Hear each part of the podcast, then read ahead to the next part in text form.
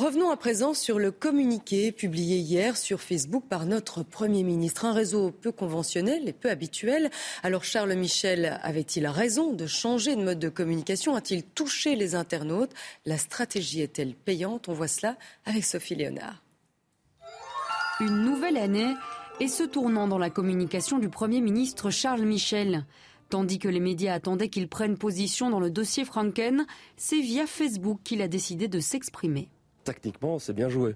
Il profite d'un moment de l'année où euh, les journalistes et les rédactions sont en effectif un peu réduits et donc il se, il se profile comme quelqu'un qui a capacité à utiliser les réseaux sociaux pour se réapproprier sa communication. Il a utilisé Facebook pour s'adresser directement aux gens. Un nouveau canal de communication pour le Premier ministre. Pourtant, le poste de Charles Michel n'a été partagé que 300 fois. Mais cela n'a pas vraiment d'importance. Derrière, il y a d'autres chiffres. Le nombre de partages, il est public.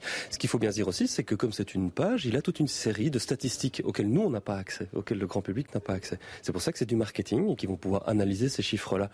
Pourquoi est-ce qu'il le fait de cette manière-là aussi? C'est parce que tous les gens qui ont agi et interagi sur ce billet ou sur ces billets-là, il peut les connaître. Il peut connaître beaucoup d'informations sur les gens. Ça veut dire qu'en période électorale, il va pouvoir réutiliser ces données-là pour les toucher. Une stratégie donc, mais qui fait déjà parler d'elle. Plusieurs commentaires suivant le poste ont été supprimés. Certains parlent de censure et pourtant.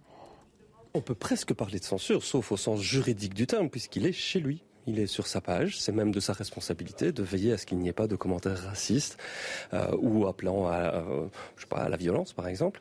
Euh, après, les opposants, quand on vient critiquer, quand on n'est pas d'accord, c'est lui qui choisit de faire ce qu'il a envie d'y faire. Alors quand on dit lui, il y a fort à parier que ce soit pas Charles Michel qui soit derrière son ordinateur directement en train de lire tous les commentaires, même si on pourrait que lui conseiller de le faire, parce que la communication sur les réseaux sociaux, c'est pas comme la communication du siècle dernier.